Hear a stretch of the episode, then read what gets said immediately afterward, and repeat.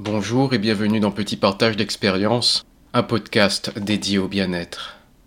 Alors, avez-vous pris conscience à quel point vous étiez important, importante? Comme je le répète, s'aimer ça s'apprend, s'aimer c'est la clé. Si vous n'y êtes pas encore, vous y arriverez avec un tout petit peu d'effort et de la régularité. Vous verrez, ensuite ce sera évident. L'amour est capital, l'amour soigne et il peut être utile pour apaiser nos peurs, si ce n'est nécessaire. Oui, on avait dit normalement qu'on laissait la peur dans le premier thème, celui-ci étant consacré à l'amour. Mais si justement la peur en plus de reconnaissance avait besoin d'amour. Aimer sa peur. En voilà une drôle d'assertion. Comment aimer ce sentiment qui nous détruit? Comment aimer une situation effrayante qui nous fait souffrir? Ce n'est pas le premier réflexe qui nous vient. Ce n'est pas la première réaction qui s'enclenche. La détester est la réaction qui s'impose.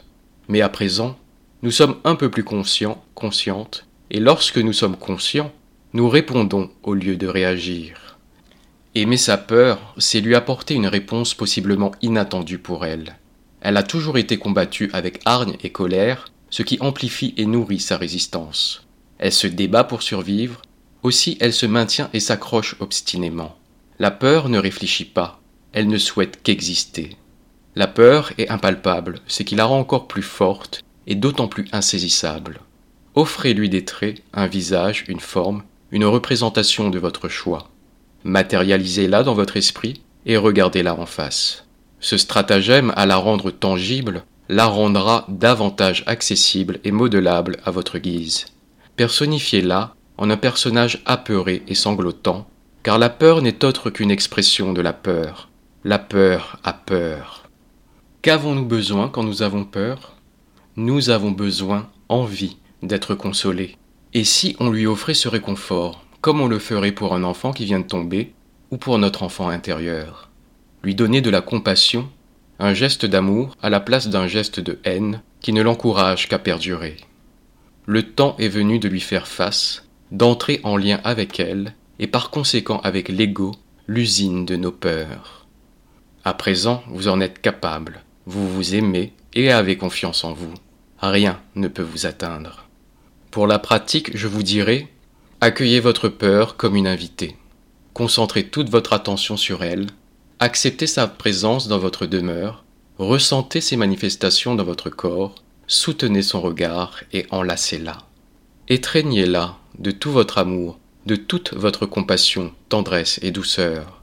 Respirez-la à l'endroit de votre corps où vous la devinez par exemple au niveau du plexus solaire si elle se manifeste là ou ailleurs. Faites-lui une place dans la lumière de votre cœur. Absorbez-la, sentez-la se dissoudre dans votre lumière intérieure. Vous êtes forte, fort. Une fois que vous lui aurez accordé tous vos hommages, vos remerciements pour ce qu'elle vous aurait évité selon elle, laissez-la avec bienveillance pour retourner à votre vie, et pour cela, concentrez-vous sur votre respiration.